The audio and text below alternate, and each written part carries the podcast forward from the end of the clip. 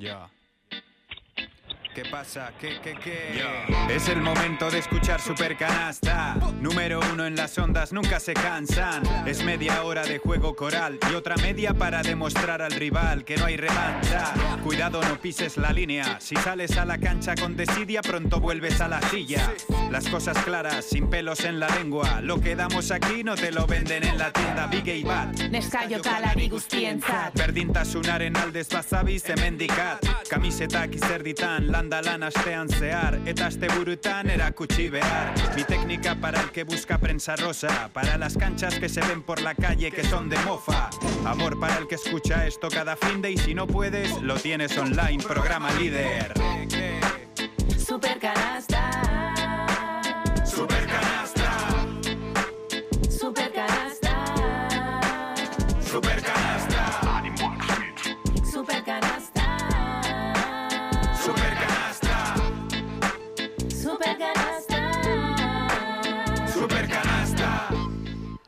Pasan seis minutos de la una del mediodía. En este momento de la mañana el mercurio nos marca 16 grados de temperatura en la zona sur de Vitoria-Gasteiz.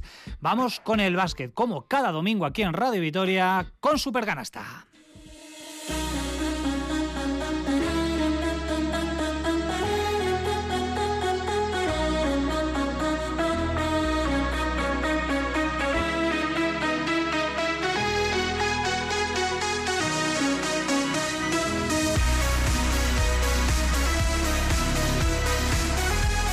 Eh, Guardión, ¿qué tal? Muy buenos días, bienvenidos, bienvenidas a Super Canasta, 21 de mayo. Como cada domingo hasta ahora asomamos la cabeza aquí en Radio Vitoria para acompañarles hasta las 2 de la tarde, con la intención de resumirte toda la actualidad del baloncesto en una semana que eh, está siendo claramente copada, protagonizada por la Final Four de la Euroliga. Esta tarde, a partir de las 7, eh, se disputa esa gran final en el Zalgirio Arena de Kaunas que va a enfrentar a Olympiacos y a Real Madrid.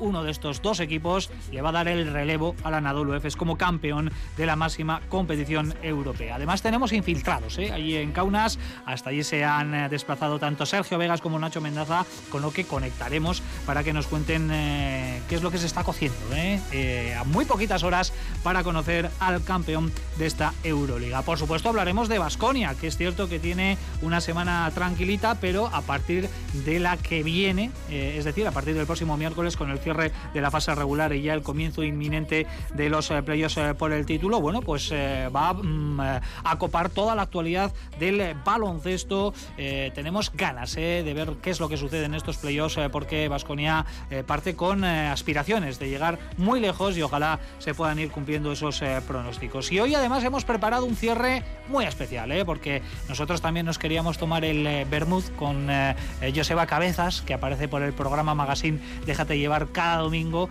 con eh, sus músicas. Bueno, pues le hemos pedido que prepare un quinteto musical y a la vez de ese quinteto musical a cada uno de nuestros eh, analistas les hemos pedido que preparen también un quinteto de temáticas diferentes. Así que ahí queda el cebo en eh, recta final, los últimos 15 minutos más o menos los vamos a emplear con Joseba Cabezas en eh, eh, conocer qué es lo que nos ha preparado para hoy con ese vermouth, con esas cinco canciones para despedir en el día de hoy Super Canasta. Por tanto, un programa un poquito diferente a lo habitual, pero con el mismo aroma a básquet de siempre en la recta final ya de esta temporada 2022-2023. Presentamos de momento los comentaristas que se encuentran aquí en el estudio central de Radio Vitoria. Un poquito más adelante nos iremos a Kaunas para saludar a, a Sergio y a Nacho, pero ya tenemos por aquí a Olga Jiménez, Eguardión, ¿qué tal? Muy buenos días. Hola Richie, buenas. Bueno, pues eh, un fin de semana raro, una semana bastante rara sin eh, baloncesto ACB, con la Final Four que está ahí, eh, que nos ha dejado ya los dos finalistas, Olympiacos y, y Real Madrid. Mm, ¿Qué te está pareciendo esta Final Four, los partidos de semifinales? Luego profundizaremos. Bueno, pues quizás me sorprendió un poco el mal partido que, que hizo Barcelona, ¿no? Y cómo el Real Madrid, lo dijimos aquí, ¿no? Sacó de la experiencia pues su mejor virtud, eh, encomendándose al Chacho en los momentos y bolas calientes y al final logrando un pase a la Final Four que yo creo que al final fue merecido, ¿no? Era curioso ver cómo Mirotic estaba hundido, decía que había sido el peor partido de su carrera y el peor momento de su carrera deportiva y anda que no tendrá batallas, ¿eh? Mirotic y bueno, por otra parte, pues Olympiacos haciendo los, los deberes, ¿no? Eh, aunque Mónaco apretó, pero haciendo los deberes para eh, plantarse en una Final Four que era un poco lo, lo esperado, sin duda. Joseba Sánchez, Guardión, ¿qué tal? Muy buenos días. Eh, Guardión, Richie. Supongo que con ganas de playoffs. Estamos disfrutando de la Final Four de la Euroliga, que es la traca final de una temporada que ha sido muy bonita y, muy intensa en todos los sentidos. Pero a partir de la semana que viene, lo que tenemos eh, tampoco desmerece nada, ¿eh?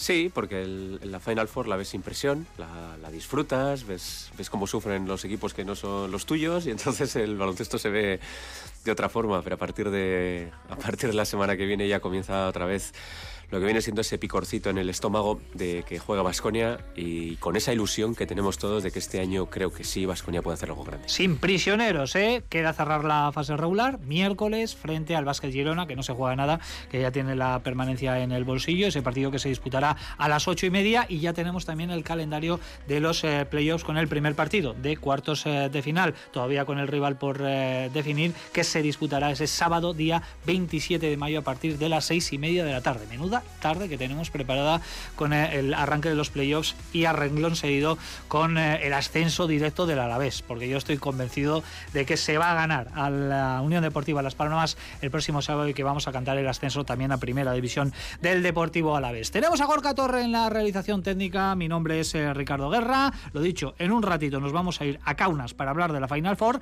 pero nuestro primer capítulo de hoy tiene como protagonista a Basconia. Semana sin partido, pero en muy poquitos días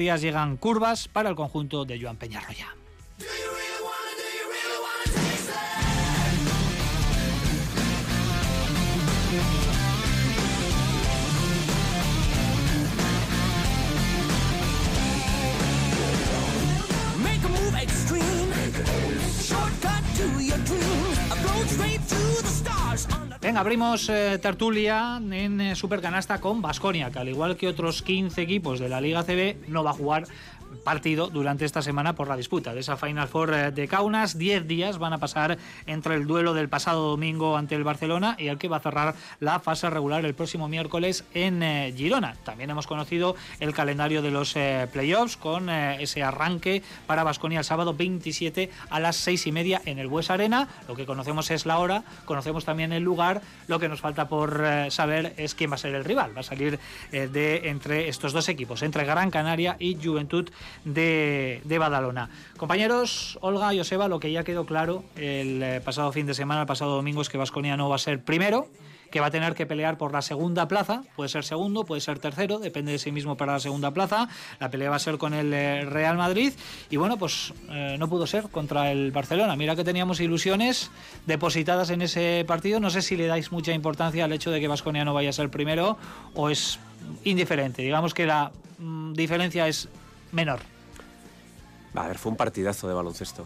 El sábado fue un partidazo de baloncesto eh, con un Barcelona mucho más centrado de lo que yo me esperaba, pese a que tenía la Final Four en, ciernes y además con un, eh, con un Barcelona con, un acierto bestial, porque vimos al mejor Abrines de la temporada, vimos al mejor Calcuris de la temporada eh, y sobre todo vimos a una, defensa que le hicieron a Marcus Howard que condicionó no solo el juego de Marcus Howard, sino probablemente el juego de todo el equipo.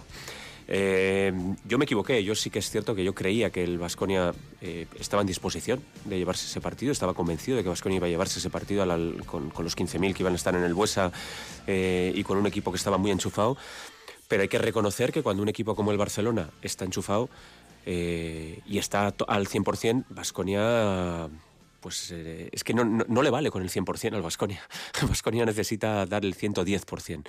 Y quizás ese 10% extra que le falta, pues lo necesita en defensa y no sé si tienen los mimbres para, para poder parar este tipo de jugadores. ¿no? Veíamos como Abrines y Kuric tiraban sin oposición, como no, sin oposición, el equipo lo intentaba, pero no llegaba.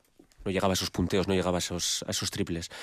Y bueno, yo creo que ahí, ahí habrá incidido Joan Peñarroya esta semana, ¿no? En ver un poco cómo, de dónde sacar ese 10% extra que no tiene ahora el equipo para intentar llegar a donde Barcelona nos dijo que hay que llegar para ganar una, una final o una semifinal de, de Liga CB. Yo de lo negativo que es el resultado también obtengo también, digamos, cosas positivas, ¿no? La importancia de quedar primero, pues aquí se la dimos, ¿no? Pero mm, al no poder ser, pues habrá que pelear por ese segundo puesto, ¿no? Que te garantiza el factor cancha hasta semifinales.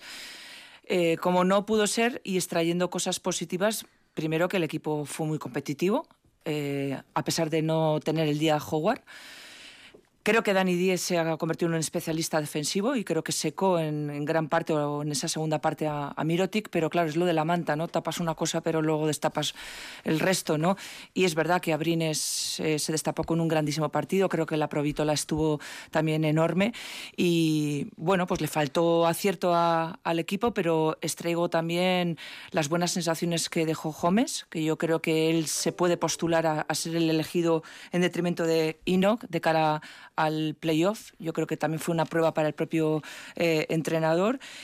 Y luego, siempre lo digo, ¿no? Cómo a Marínkove le gusta la, la, marcha, ¿no? Cómo en estos partidos tan importantes, tan intensos, eh, este jugador saca lo mejor de sí, su mejor versión, tiró del equipo y yo creo que está preparado, ¿no? Tener un jugador así es un valor. Eh, lo demostró el otro día frente al Barcelona, lo está demostrando esta temporada. Y a mí me gustó mucho esa, esa actitud, esa manera también de afrontar, ¿no? de lo ha hecho esta temporada, ¿no? De, cargarse con responsabilidad. Y habíamos visto quizás a Thompson algo apagado, no puede estar brillante siempre, ¿no? Pero también le vimos en un tono elevado y muy, muy, muy alto.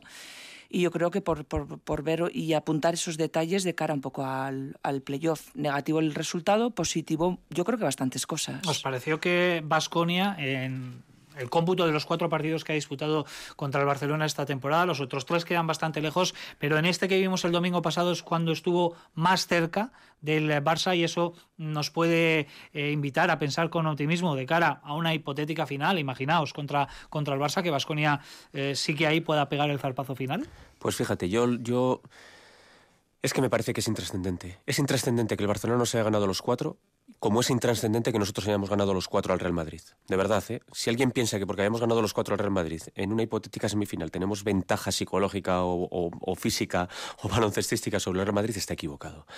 Los partidos, son, los partidos de liga regular son partidos de liga regular. Y cuando llega el momento en el que te juegas las habichuelas, los precedentes no cuentan yo creo que los precedentes no cuentan. De hecho, ya vimos el otro día en, Kaunas, luego nos contarán Sergio y, Nacho, cómo los precedentes nos hacían a todos pensar que el Barcelona iba a pasar por encima del, Real Madrid.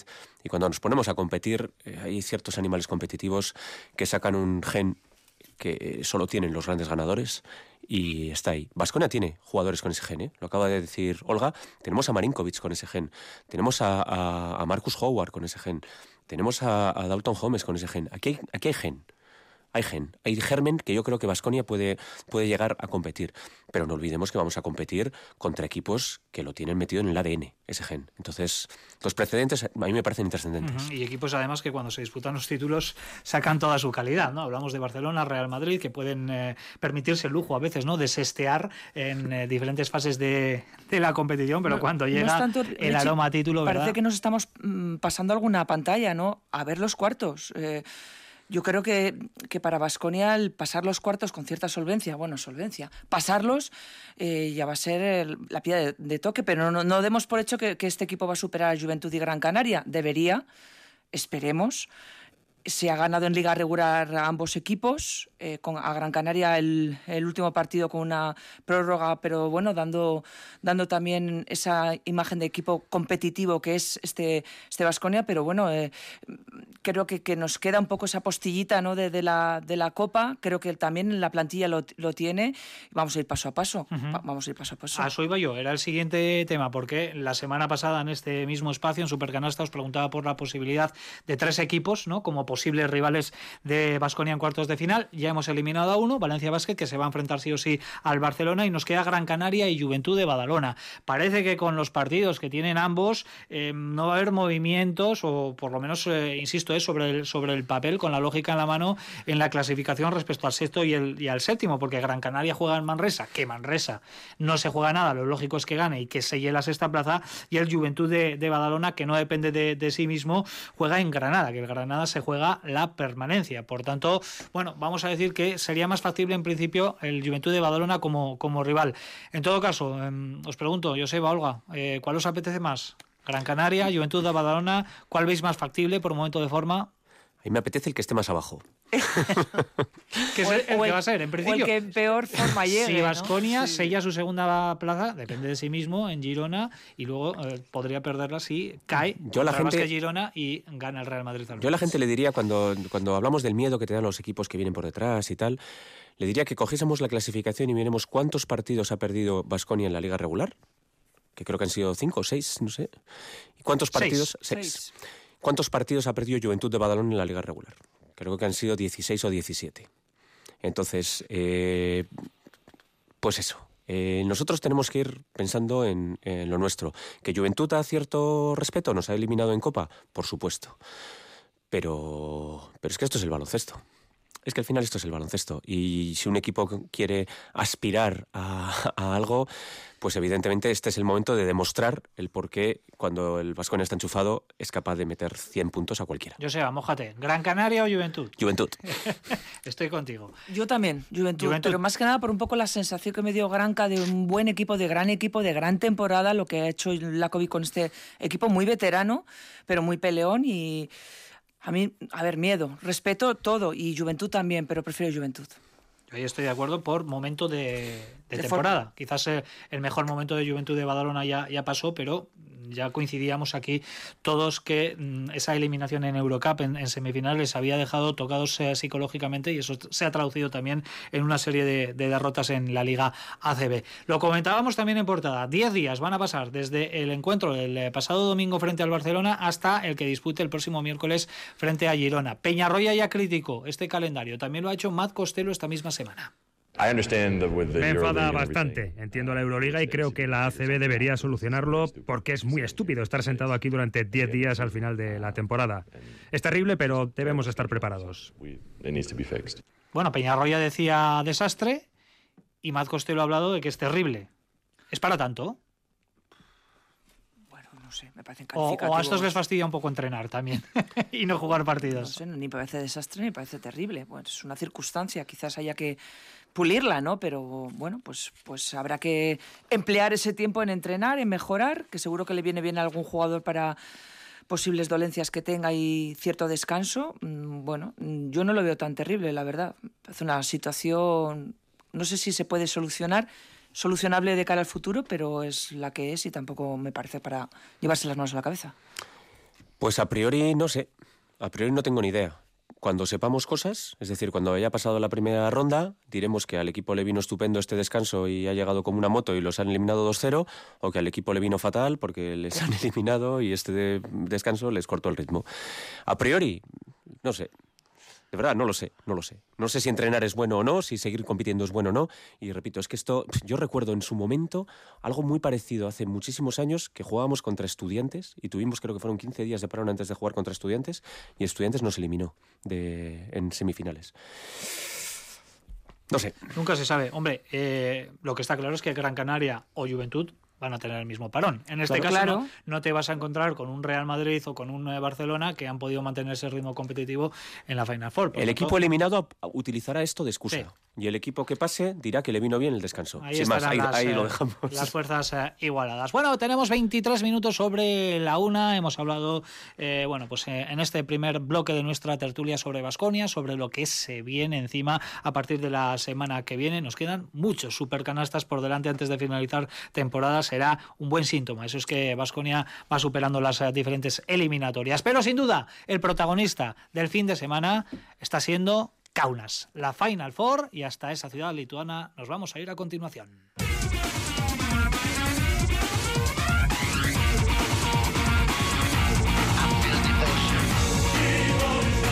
Porque en muy poquitas horas se decide ese campeón de la Euroliga. Recordamos el menú para esta tarde a las 4, es decir, eh, en un poquito más de una hora y media, la final de consolación. La lucha por el tercer puesto que va a enfrentar al Barcelona y al Mónaco. Y a las 7 de la tarde, hora en Euskadi, una hora más en Kaunas, la gran final que va a medir a Olympiacos y a Real Madrid. Bueno, eh, lo del viernes ya lo hemos comentado que quizás no fueron los partidos más eh, vistosos, pero sí que nos dejaron cosas eh, interesantes que comentar. Y es lo que vamos a hacer en los próximos minutos viajando hasta allí, hasta Kaunas, creo que ya en el Zalgirio Arena, donde se encuentran tanto Sergio Vegas como Nacho Mendaza. Sergio Eguerdión, ¿qué tal? Muy buenos días. Bueno, pues eh, tenemos esa comunicación preparada ahora sí. Sergio, Egunon, buenos días. Hola, Hola, ¿qué tal? Muy buenas. Bueno, cuéntanos, eh, ponnos un poquito en situación, ¿dónde os encontráis? Pues estamos ahora mismo en la zona de, prensa del Zalguir Arena porque ya han terminado las sesiones de, tiro de los eh, finalistas. Están ya, ya sabéis, preparando un poco los espectáculos para, para el día de hoy y con ganas, ¿no? Porque hoy se nota, ¿no? Que es día grande en Kaunas, con mucha más seguridad, cortando ubicaciones, policías. Se habla de que puede venir incluso también Luka Doncic también como uno de las celebrities al, al partido y bueno, pues con, con, ganas, ¿no? De ver lo que nos puede ofrecer este, sobre todo la, final, ¿no? Entre Olympiacos y, y, Real Madrid, que es la cuarta vez en la historia que van a coincidir en una final. También tenemos por ahí, creo, a Nacho Mendaza. Nacho, Eguardión, ¿qué tal? Buenos días. Eguardión, muy buenas, ¿qué tal? Bueno, Nacho, ¿cómo marcha la, la aventurilla? Pues muy bien, la verdad. Muy intensa, como suelen ser siempre este tipo de, aventuras, como las llamas tú. Este tipo de eventos es bueno, exigente, es verdad que son menos partidos que una Copa del Rey, pero claro, la magnitud y la dimensión del evento pues es, es mucho mayor, ¿no? Y la verdad es que es una gozada poder estar viviéndola desde dentro y poder contarla también.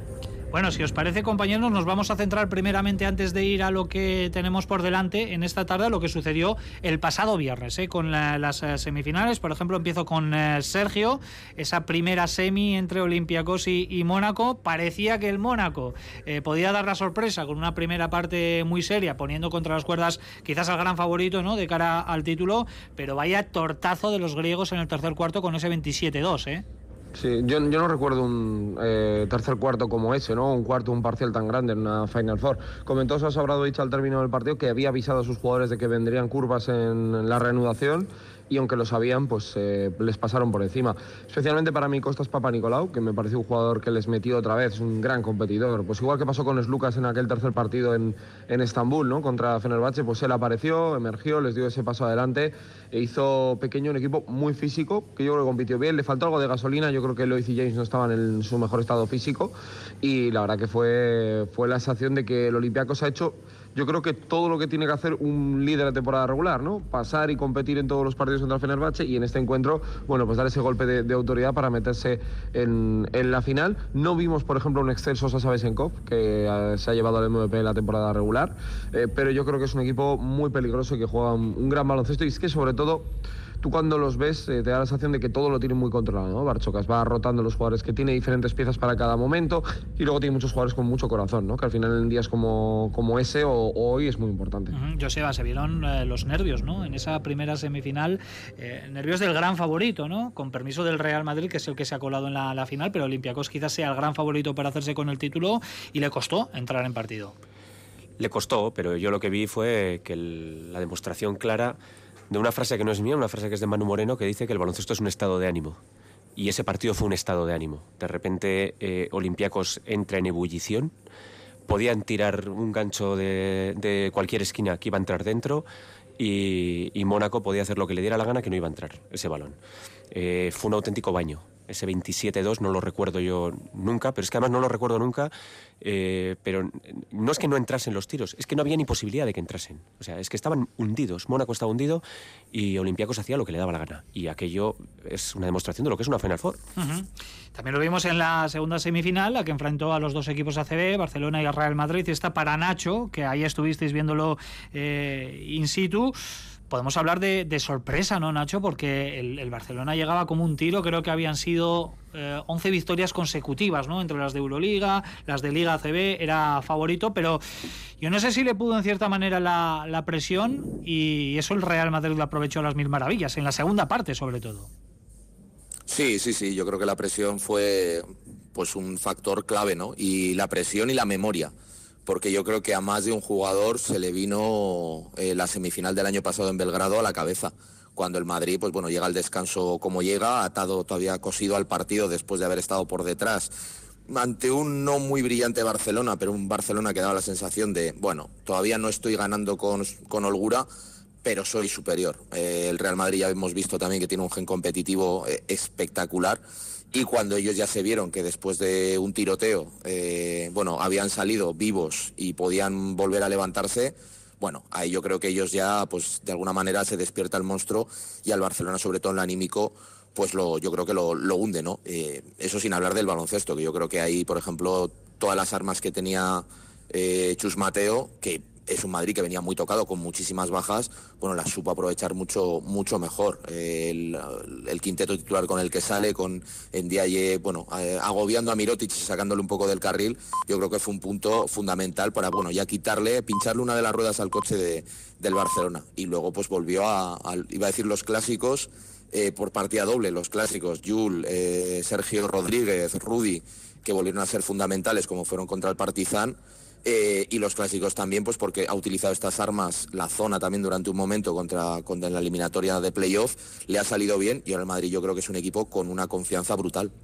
Hola, vimos a un Tavares inconmensurable en un estado de forma que yo creo que es el, eh, mejor momento de la carrera de, de Eddie Tavares. Eh, no había manera de, pararle en ningún lado, en, los dos lados de la cancha, ¿no? Porque en defensa vimos una exhibición tremenda y luego un ataque eh, imparable, ¿no? Ahora hablaremos enseguida, ¿no? Si, si Mustafa Fall puede ser el antídoto esta tarde anti Tavares, pero da la sensación de que es el eh, jugador de esta Final Four. Sí, sí, sí. Bueno, la pieza fundamental, el cimiento base importantísimo para el Real Madrid. Es un jugador de garantías que intimida en la, en la zona, que anota, que, que defiende, eh, que asusta de alguna manera y digamos que hizo un poco ese trabajo que él viene realizando eh, pues para encarrilar un poco a, su, a su equipo, para darle esa seguridad y luego se hablaba del planteamiento de Chus Mateo, ¿no? de considerar que el último cuarto era para los veteranos, le volvió a salir bien, Rudy, mm, eh, y sobre todo el Chacho Rodríguez y bueno, lo que decía al principio, ¿no? de la experiencia sacó la mayor virtud para bueno, pues recordar que hay jugadores que por mucha edad que tengan pues en los balones calientes no, no les queman, ¿no? Es la enésima exhibición de Sergio Rodríguez y aún con sorpresa, porque sí que esperábamos quizás que el Barça pudiera solventar de otra manera la, la eliminatoria, bueno, pues consiguieron el pase y bueno, creo que además Miroti que se fue con tres puntos, cero puntos al descanso y creo... un cero de siete en triples, muy nervioso, asumiendo luego que eh, la responsabilidad principal había sido en la derrota en, sus espaldas, ¿no? En las, las del Montenegrino, la verdad es que, mm, bueno... Eh, las eh, citas importantes está fallando, ¿eh? y no es la primera vez lo de, lo de Nikola Mirotic. Hablábamos de Tavares eh, y así nos va a dar pie ya a hablar de lo que va a suceder a partir de las 7 con esa finalísima entre Olympiacos y el Real Madrid. Habla Tavares del partido soñado. Es el partido soñado, es el partido que trabajamos para él, el partido que el club no exige estar ahí al, al nivel todos los años. Creo que le hemos conseguido, ahora solo hace falta rematarlo. Bueno, lo que más nos preocupa es que juegan muy bien, juegan muy, de memoria, saben jugar, eh, llevan, llevan mucho tiempo juntos, llevan consistente durante toda la temporada, tienen grandes jugadores. Nosotros tenemos que hacer nuestra parte, que es intentar estar en el partido hasta el final y no rendirnos nunca, y a veces hay opción al final. Bueno, un Real Madrid eh, crecido, Sergio, el que eh, vamos a tener en el día de hoy, porque vienen de lo que vienen ya en cuartos de final en ese playoff frente a Partizan de, Belgrado, levantando un 0-2, el otro día rompiendo los pronósticos en la semifinal contra el eh, Barcelona. Es la gran baza, ¿no? El aspecto mental, psicológico para el conjunto de Chus Mateo y en la gran final. Sí, sin duda, ¿no? Yo creo que además eh, con el tema de, ir sobreviviendo, ¿no? En la eliminatoria ante Partizan, ¿no? Encontrando recursos, la, zona, no solo la 2-3, sino el triángulo y 2 que también que he utilizado, la aparición de, de Ndiaye, que yo me imagino que hoy será titular para intentar defender a, de inicio a Sasa Besenkov, bueno, las diferentes situaciones, los tres veteranos a la vez en, en cancha, pues ha ido encontrando recursos, ¿no? Y este Real Madrid es un equipo un poco del capítulo Walking Dead, que me gusta decir a mí, ¿no? Hmm. Que hay que disparar mucho para que, para que sobrevivan, eh, para que acabar con ellos, yo creo que hoy van a, van a estar ahí. Y el run, por lo menos un poco lo que se, se, percibe aquí en Kaunas, es ese, ¿no? Que a priori, y yo creo que es un poco el favorito, ¿no? El, el Olympiacos por todo lo que ha hecho a lo largo del año, pero es que el Real Madrid es ultra competitivo, es el mejor equipo en este, en este escenario lo, lo ha conseguido. Y esto es algo que al principio de temporada recordemos que no lo tenía, porque eh, de hecho perdió un partido muy igualado contra el propio Olympiacos en el Wizzing, eh, contra el Vascón en los cuatro, contra Mónaco, y bueno, pues lo ha encontrado en este tramo de la, de la temporada y yo quiero ver realmente ¿no? cómo sale Olympiacos con esa presión y yo creo que el Real Madrid sabe que tiene una gran oportunidad. El año pasado se quedó porque no lanzó a un tiro de ganar la, la Euroliga también y eso tiene mucho mérito. Bueno, es un clásico del eh, básquet europeo, Joseba, Olga, Olympiacos Real Madrid, que es lo que ha comentado el dato Sergio, ¿no? que es la cuarta vez que se van a enfrentar en eh, una final de, la Euroliga.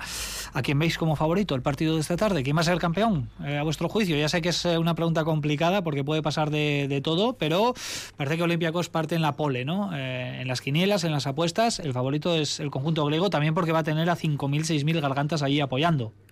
Mira, lo de las apuestas y las quinielas eh, ahora están muy de moda porque en la serie entre, entre Boston Celtics y, y, Miami Heat, la ESPN eh, hizo un, un, pronóstico que decía que con un 97% de probabilidades eh, iba a ganar Boston y va perdiendo 2-0.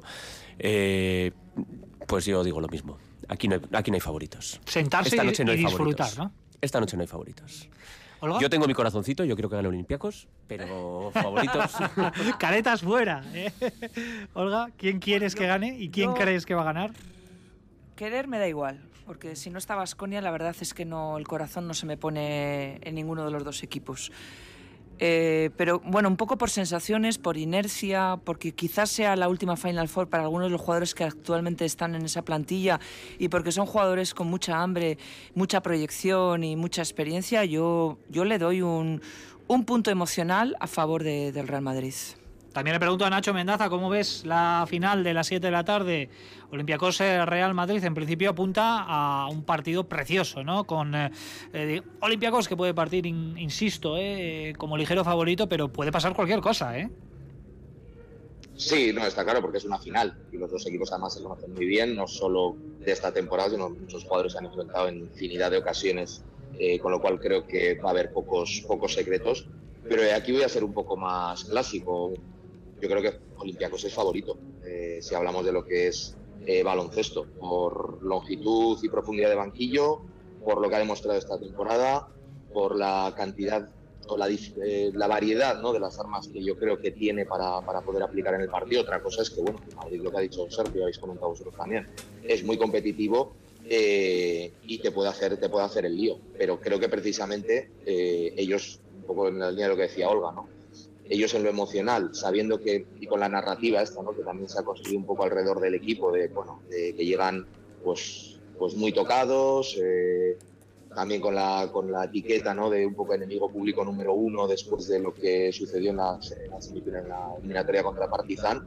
Bueno, ellos yo creo que se han eh, armado en lo, en lo, emocional de una manera que les hace muy peligrosos, pero yo creo que eh, Madrid es más vulnerable en el sentido de que, por ejemplo, si hoy Tavares no está bien, yo al Madrid no le veo eh, como un rival eh, para, hacerle, para hacerle daño a Olympiacos. Entonces, bueno, no sé, veremos lo que pasa, porque es verdad que puede pasar cualquier cosa, pero yo desde luego que si tuviera que mojarme de alguna manera, creo que lo más, lo más razonable, lo más prudente es apostar por Olympiacos. Sergio, esto de la Final Four está muy bonito, estamos aquí hablando de Olympiacos, del Madrid, de lo que sucedió el pasado viernes, pero yo quiero saber cómo va la otra Final Four, ¿eh? la que quizás no se ve la tanto. Importante. ¿eh? La importante. Vamos al, grano. ¿eh? A ver, contadnos qué habéis hecho, qué habéis probado por allí, habéis pues, salido de fiesta. Se, se corta, ¿eh? Se corta. sinceramente, eh, impresionante. Bueno, estamos, para que te hagas una idea, Richie, tú has estado ya varias veces aquí, en manga corta, en Kaunas. Bueno. Increíble. el ambiente, la, la verdad creo que esta Final Four, eh, el único problema puede tener el tema de los vuelos, que yo creo que hay mucha gente que se le ha complicado, porque aquí, cada vez que llegaba un periodista, le íbamos preguntando por dónde había venido, ¿no? Por dónde había llegado hasta, hasta aquí, porque ha sido una auténtica odisea. Pero a partir de aquí, la ciudad está volcadísima. Eh, la gente vive el, baloncesto, todas las, familias van vestidos con ropa de Zalgiris, con alguna prenda. Eh, yo creo que además la ciudad se ha portado muy bien, hay ambiente desde las 10 de la mañana hasta, vamos, volvemos del pabellón y es que está todo lleno. Ya no solo de gente de los griegos ni Rama de Barça, sino muchos lituanos también que están haciendo vida aquí, que disfrutan mucho del ambiente. Eh, es una ciudad muy bonita, pequeña, a mí me recuerda muchísimo a Vitoria, o sea, es una pasada esa zona peatonal que, que tiene. Eh, mañana tendremos la oportunidad además, en Nacho y yo, de hacer un poquito más de, turismo y conocer un poco más la zona del castillo, pero la Final Four a mí, vamos, no, no me está defraudando ni mucho menos, la verdad que, que estoy muy ilusionado, es un país, Lituania, muy especial. ¿eh? Nacho, ¿has hecho muchos amigos por allí? Bueno, a ver, al final vas conociendo gente. Entre, entre los que ya conoces de otras Final Four, de otros eventos, y los que conoces de aquí, pues la verdad es que el tema social, pues, pues es también bastante intenso. Pero di la, di la, verdad, hemos ido a Lituania, Richie, y todavía no hemos comido comida lituana. Ayer comimos en un georgiano. Sí, es que hay muchos restaurantes georgianos y qué rica está la comida georgiana, ¿eh? Bueno, Nacho no tiene esa misma opinión. ¿No le gustó mucho? No, le ilusionó mucho. ¿No supisteis elegir para otra vez mandar un mensaje? yo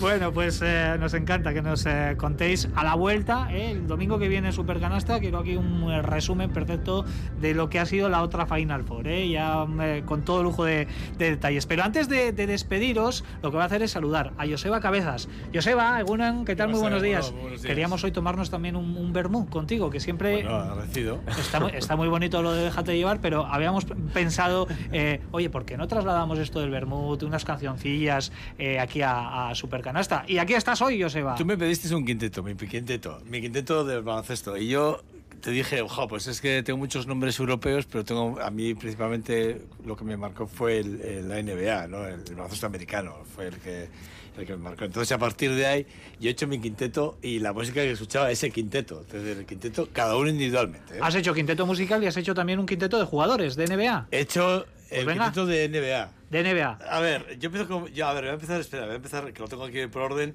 Voy a empezar por mi base favorito, Magic Johnson.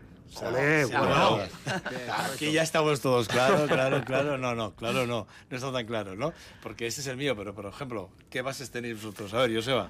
No, yo reconozco que Maite. No, no, no, no digas Vamos, el mío, Saya Thomas. Al mío. Vamos por Saya Thomas. Eh, el mío sería Pablo Lasso, pero eso luego ya. Ah. Joseba, ¿sabes lo que pasa? Que nuestros quintetos son muy random. No hemos elegido cinco jugadores los mejores que nos gustan. Por ejemplo, yo he elegido los cinco fiascos de Vasconia. Con lo cual, bueno, vamos, vamos por orden.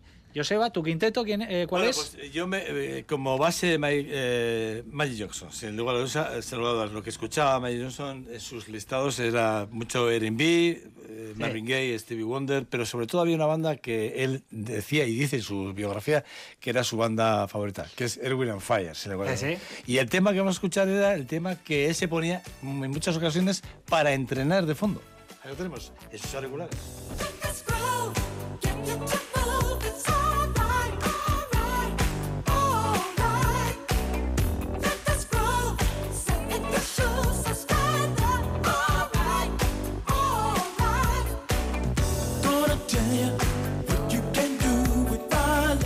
Porque si no nos vamos a dar tiempo. ¿eh? Porque sí, sí, no, tenemos, tengo siete folios. Tenemos o sea, tiempo. Tú verás, Richie, tú verás, no tienes tiempo para bajarme.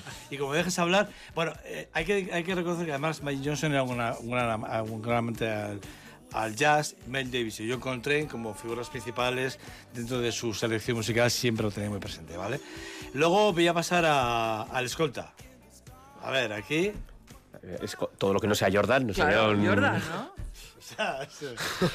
Muy recomendable, por cierto, la película de Air. Muy recomendable. Yo, no la he visto, la tengo en mis Pues ¿eh? venla, de verdad. La tengo en mis debes, a mí me han dicho que la banda sonora es espectacular. Sí, sí. Eso me han dicho. Y claro, no puede ser de otra forma porque además, entre sus gustos, está Public Enemy, que para mí es la banda de él, Jill Cole Jim, que es otro de los grandes raperos que él escuchaba y, que es un tío increíble, que, que se quiere acercar realmente al rap y el rap del este americano y entender los conflictos eh, raciales desde la, desde la parte más crítica y aquí era un fiel seguidor de ellos.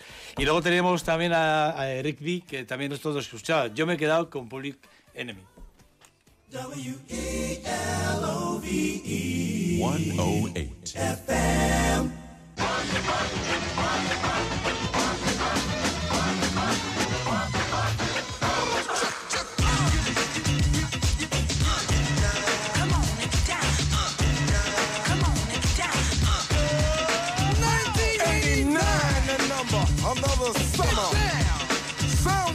drummer. Music hit your heart, cause I know you got a soul. Hey, listen if you're missing, y'all. Swinging while I'm... Bueno, pero yo no voy a hablar solo, ¿no? ¿O qué? Vais a tener que decir algo vosotros. Así que cultura musical eh, yo voy bastante justito, pero estoy muy de acuerdo primero en lo de Michael Jordan y también en lo de Maya Johnson. ¿Qué te voy a contar? y, en la música, en la música elegida de Jordan. Maravillosa. maravillosa. ¿Y, y, de aleros qué? Pues es que tiene que ser blanco. El alero tiene que ser blanco. Raza blanca, tirador. blanco y de color verde. Podría ser, ¿cuál? La River. Podría ser. ¿Podría ser y no va a ser? También podría ser. podría ser. Yo me he quedado con LeBron. Es verdad que la River estaba ahí, era una opción blanca. Hay un bonito debate, ¿eh? Ahí yo me quedaría igual con, con Larry, por eso de la nostalgia, ¿no? Bueno, a mí, a mí es el, el que, a ver, a mí me marcó probablemente Lerber más que, que, que Lebron, pero buscando, indagando musicalmente, me quedo más con la cultura musical de Lebron. ¿De que Lebron? la- sí. Más ¿Y qué nos trae Lebron? Pues a mí, mira, de Lebron hay una cosa que me ha sorprendido, porque dentro de, de sus mezclas del hip hop y del rap, así como del R&B, él se queda con Marvin Gaye, Steve Wonder también, está Beyoncé, pero hay una canción que a mí me, me ha cogido el pulso.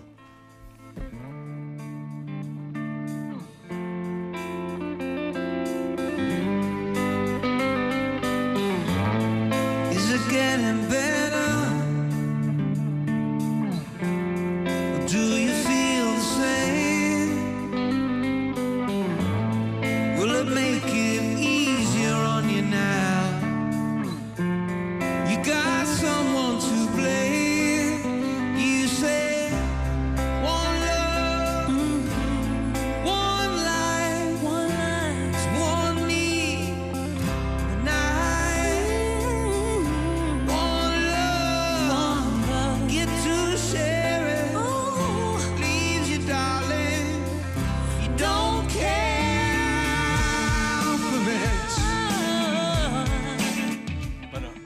Canción siempre me ha... Me relaja, ¿eh? me, trae, relaja, me trae paz, me trae tranquilidad. ¿eh? Uno de los grandes álbumes de YouTube de, de Bono, en el que, como bien decía Seba, Gilbert está por medio, es una de las grandes voces, que por cierto con Stina ha hecho grandes colaboraciones y han grabado juntos durante, que por cierto en la próxima gira, en la del 2024, creo que sale de gira con Stina haciendo una cosa muy especial, es hablar demasiado, pero bueno. Pero también está Kedrin Lamar, ¿no? Por ejemplo, que también le gusta, ¿no? Claro, él, él es muy de Eric ¿no? Más que de cosas más poperas, pero sin embargo, Justin Timberlake también le encanta. Y le encanta también, que me sorprendió mucho, Rihanna, pero la parte, él además especifica, no me gusta la Rihanna actual. No me gusta la actual. La del principio, la de Umbrella, ¿no? La de los años 90, principios de los 90, es lo que ella le pone cuando prácticamente Rihanna era una perfecta desconocida y, y vendía menos. ¿no? Es eso. Bueno, luego de ala pivot. Venga, Posición de cuatro, a ver.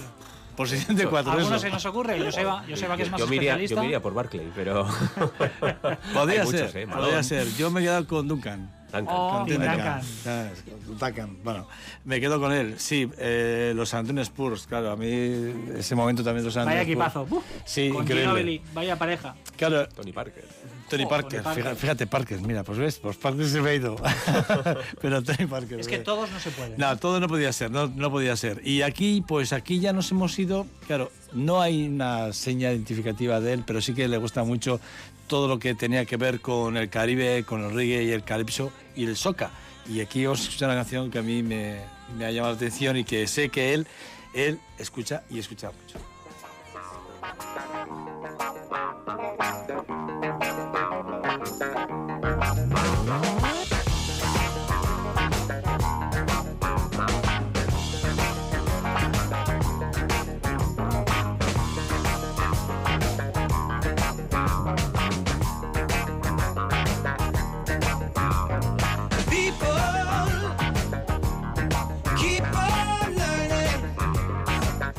Para Steve Wonder. Espectacular, Está, Stevie está, Wonder. está claro. Eh, Por cierto, todos tienen a Steve Wonder en sus playlists. Es decir, que no hay ninguno que no tenga a Stevie Wonder. O sea, es como el referente para, absolutamente para todos. Podemos ¿no? decir que Stevie Wonder es el artista más escuchado por los jugadores de la NBA. Eh, te diría, te diría que es más, que incluso un gran número de los jugadores de la NBA han querido estar siempre muy presentes en todas y cada una de las fiestas que ha hecho Stevie Wonder.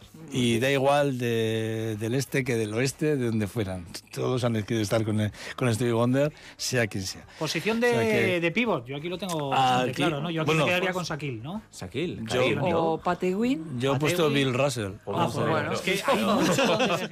Hay mucho donde elegir. Pero claro, ahí me habéis dejado. bueno, Bill Russell, yo me he quedado con Bill Russell, pero bueno, quiero decir, eh, a mí los Celtics siempre han sido mi equipo. O sea, yo siempre el verde de los Celtics los tengo como muy... Todo el mundo, yo recuerdo, en mi infancia, en mi juventud, todo el mundo eran de los Bulls, tal, los Lakers, tal... no- y yo era de los Celtics, era el rarito del grupo. Pero, pero bueno, yo me quedaba con los Celtics. No has elegido Somos muchos raritos, ¿eh? somos Sí, muchos bueno, raritos. sí, y- Joseba también es muy de, de los Celtics. Pues, sí. Pues, yo, o sea, pues compartimos y tal. Y bueno, y aquí de los Maxwell, pues eh, había un sinfín de música porque eh, lo que más se escuchaba era jazz. De hecho, su, su, su diva es la Fitzgerald, ¿no? Y, y, ahí está Ray Charles, Beatles le encanta. De hecho, creo que tiene toda la discografía de los Beatles. Aretha Franklin, Lauren Stone, y yo me he quedado con el She Loved You de los Beatles, que sé que es una canción que también está muy presente en su playlist. She loves you,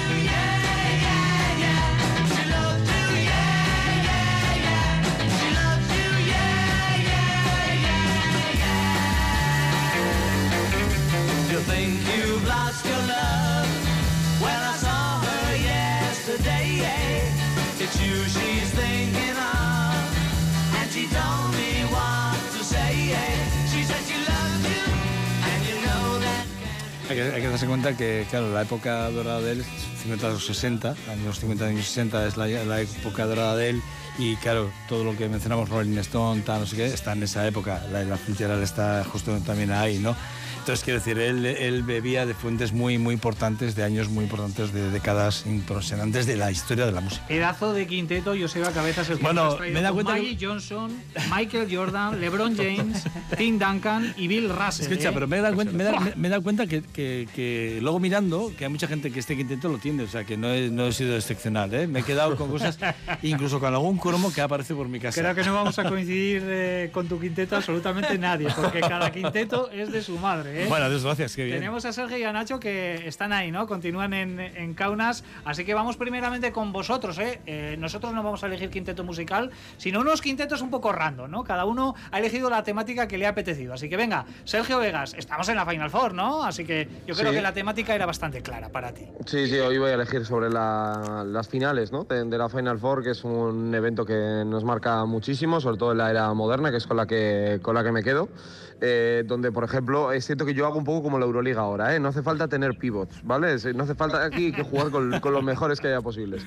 Yo meto a Spanulis y Diamantidis a los dos, ¿no? Por, eh, los dos ganaron juntos un título con eh, Panathinaikos y uno ha sido leyenda de Panathinaikos y el otro leyenda de, eh, de Olympiacos, con varios MVPs a sus espaldas para, para ellos, seguramente una de las mejores parejas. De, la historia del baloncesto griego. Eh, quiero meter a Basa Misic porque no está en esa Final Four, ha aparecido un o sea, ha desaparecido de los focos, pero sus dos MVPs de manera consecutiva, ¿no? En las dos últimas ediciones yo creo que lo colocan entre uno de los mejores. Y por dentro, bueno, por dentro, he elegido dos jugadores que para mí son de mis favoritos de la historia de Euroliga. Uno es eh, Anthony Parker, eh, que, bueno, a mí yo siempre lo comparaba con Kobe Bryant, ¿no? Cuando yo era adolescente le veía jugar al jugador de Maccabi y me alucinaba, solo tiene un MVP porque el otro eh, Saras lo consiguió con, con Maccabi, pero era un jugador mágico.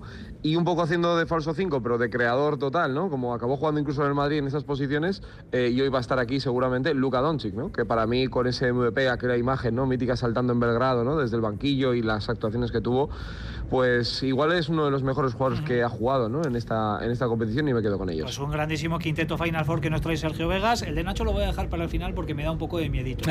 Así que, eh, Joseba, Joseba Sánchez, en este caso. Eh, que, Sí, sí, Nacho, quédate ahí un ratito, unos minutitos.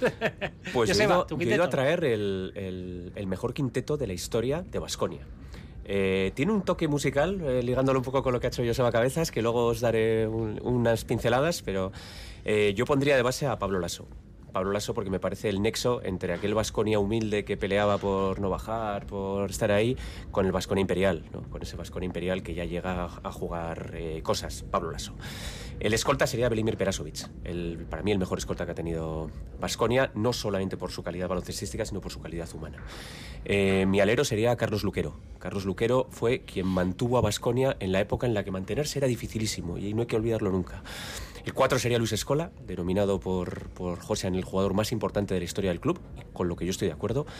Y mi 5 sería Ramón Rivas, que es el jugador que nos dio el primer título europeo, primer y único título europeo que tenemos y que está allí. Y tiene un toque musical, porque Pablo Lasso y Ramón Rivas están en este quinteto, hacían un programa aquí en Radio Victoria sí, sí, de triple música, de oro. el triple de oro, que, que los viejos del lugar lo recordamos con cariño. Ese es el eh, quinteto de Joseba. Correcto, Tenemos que ir un pelín rápido Muy porque hay que despedir un poco más antes de las dos. Olga, tu quinteto. Bueno, mi quinteto es del baloncesto femenino, pero bueno, con gustos particulares, ¿no? Como base la lleva Palau, creo que no hay nada más que decir sobre la grandísima jugadora española. Base escolta Dayana Taurasi, la máxima anotadora de la WNBA.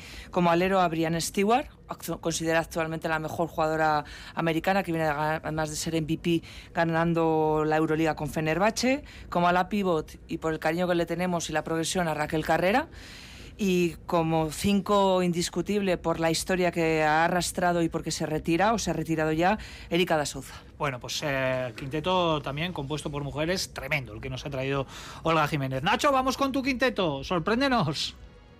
Bueno, a ver, ya me conocéis un poco. Yo me alejo un poco del mainstream y, y yo quería también rendir un homenaje a esos jugadores de Basconia que probablemente nunca nadie les pensaría meterles en un quinteto. Así que les quiero llevar este espacio. Y bueno, lo tituló el quinteto jugadores de Basconia de los que muchos no se acuerdan o, o no nos acordamos de que han jugado en Basconia. Y voy a empezar por el base. eh, no sé si os acordáis de James Carter III, jugador puertorriqueño, que además, pues bueno, tenía el nombre del presidente de los Estados Unidos, eh, que llegó en la temporada 90 92-93 a sustituir a otro también, que quizás no os acordáis, que es Richard eh, Scooter Barry, hijo del legendario Rick Barry, que jugó en Vitoria. El- es su hijo, ¿vale? Entonces, base James Carter III. Eh, luego ya voy un poco, bueno, voy al escolta. Y no sé si os acordáis, en la 2016-2017 que tuvimos una escolta que se llamaba Trevor Cooney, fue uno de los pocos jugadores que vinieron a Vitoria o que han venido a Vitoria directamente de la liga universitaria. El experimento no salió demasiado bien, por lo que sea. Eh, y luego ya voy a unas épocas más clásicas. Para el alero, bueno, aquí no es muy clásico, Linton Johnson, que me lo ha recordado Sergio, porque yo ni siquiera me acordaba. Tercero, ¿eh? Linton, Linton Johnson tercero, que había jugado en Basconia en la temporada 2007, creo que fue cortado en diciembre. Eh, y ahora ya me voy pues a, a los años 90, que ahí tuvimos pues, bueno, mucho, mucho movimiento. Eh, para el 4 y el 5 los voy a mezclar un poco, pero voy a coger a Christos Konturakis, un jugador griego que llegó mía. con Escariolo en la temporada 97-98 y que cada triple que metía era celebrado por la grada como si se hubiera ganado un campeonato o un título europeo. Y para el, bueno, digo cuatro y medio, cinco, aunque era polivalente y iba a hacer muchas cosas, y para mí la estrella de este quinteto es Luca Usberti, temporada 92-93, un jugador italiano que venía de no sé qué división italiana, eh, lo trajo Escariolo para echar una mano a los entrenamientos y llegó a jugar únicamente seis partidos creo que fueron 36 minutos en total, 35, y anotó 5 puntos. Y yo quería rendir un homenaje pues, a Pues- esos puntos y a estos jugadores que para mí son muy random de, de Nacho Mendaza. Yo voy rapidísimamente con el mío, que tiene eh, bastante que ver también con lo que ha comentado Nacho, pero esos jugadores que recalaron en Basconia con grandísimas expectativas y acabaron se- eh, siendo unos fiascos. Me quedo con Sasa Bujasic, con la Marodón, como no, Andrea Bagnani, el chico de la bicicleta, Dronjak y Sergei Así que ese es mi quinteto. No puedo profundizar mucho más porque tenemos que ir despidiendo. Hoy agradecimiento especial para Joseba Cabeza. Bueno, gracias a muchísimas ti, por, gracias. por- a vosotros, por invitarme a este espacio tan maravilloso que escucho, porque además es que sois voces, vamos, increíbles, que el conocimiento que tenéis y me, me acabáis de dejar ahora mismo, vamos, plano. Sergio Nacho, que lo disfrutéis por Kaunas. Un abrazo. Un abrazo. Un abrazo, Agur. Hoy sintética ni dos más uno. No tenemos tiempo para más. Así que el próximo fin de semana, ración doble. Un abrazo para todos, Agur. agur.